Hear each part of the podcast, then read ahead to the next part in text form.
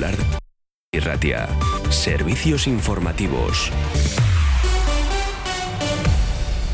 Son las 11 de la mañana. El Departamento de Seguridad nos informa de que la red principal sigue abierta sin ningún problema y además sin ningún tipo de incidencia en Vizcaya. Por tanto, esta es la noticia en esos momentos, aunque nieva en algunos puntos. Ya sabemos que estamos en aviso amarillo, nieve a nivel del mar en algunos momentos pero de todas formas de forma esporádica esa precipitación. Hay que contar que ahora mismo en Barazar está nevando, que en Soyube está nevando y que en Altuve también está nevando, por citar algunos de los eh, puertos en donde podemos transitar habitualmente por esta zona. En todo caso, no hay ningún problema para ningún tipo de vehículo a esta hora de la mañana. Por lo demás, pasa a disposición judicial una mujer que agredió ayer domingo con una botella a su expareja en Bilbao y de violencia de género se ha hablado en la presentación de la campaña interinstitucional del 8M, el 8 de marzo. Comparecencia de Nerea Melgosa, consejera de Igualdad, Justicia y Políticas Sociales.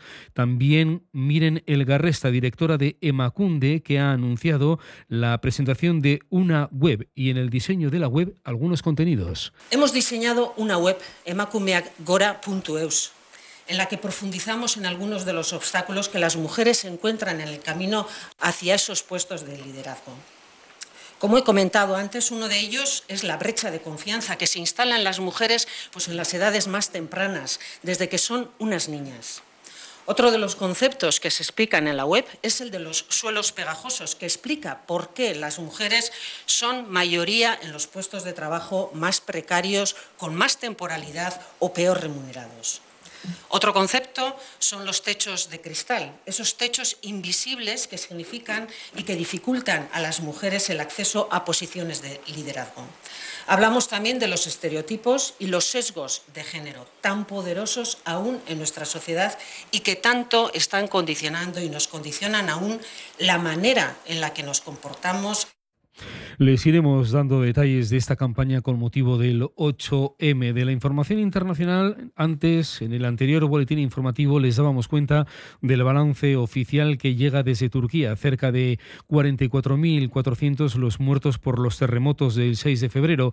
Lo que pasa que acabamos de conocer que ha habido otro terremoto de magnitud 5,6 en la escala Richter, también en el este del país, sin que por el momento haya trascendido absolutamente nada, ninguna información sobre víctimas o daños materiales materiales en un momento en el que el país sigue recuperándose precisamente de los devastadores seísmos de comienzos del mes de febrero.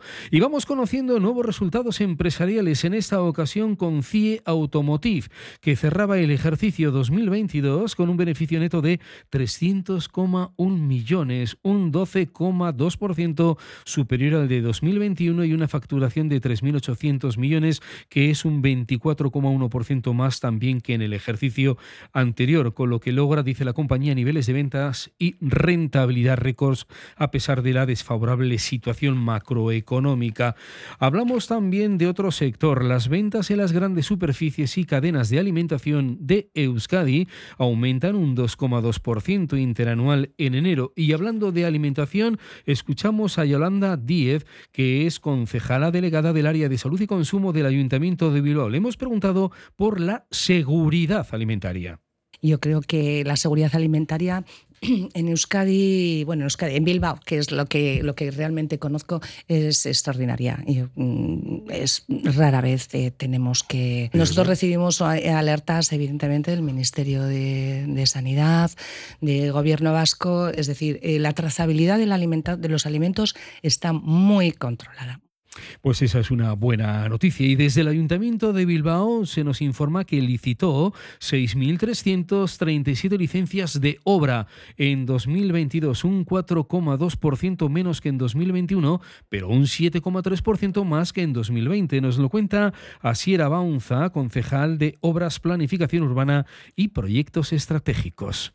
Hay que recordar que en el año 2021 habíamos tenido un importante incremento de este tipo de licencias, motivado principalmente por la pandemia y aquel tiempo en el que bueno, todas las familias tuvieron que estar en sus domicilios, lo que posiblemente llevó a hacer más visibles esos pequeños arreglos, esas pequeñas reformas que eran necesarias en nuestras viviendas. Sin embargo, este año, en 2022, eh, a pesar de este pequeño descenso en las licencias de obra menor y comunicación previa de obra, hemos tenido un importante incremento de las licencias de obra mayor, que hemos tramitado 41 licencias de esta tipología, lo que supone un incremento de un 36,6%, así como un incremento también de las licencias de procedimiento ordinario. Hemos tramitado 826 licencias de esta tipología, lo que supone un incremento de un 17,67%.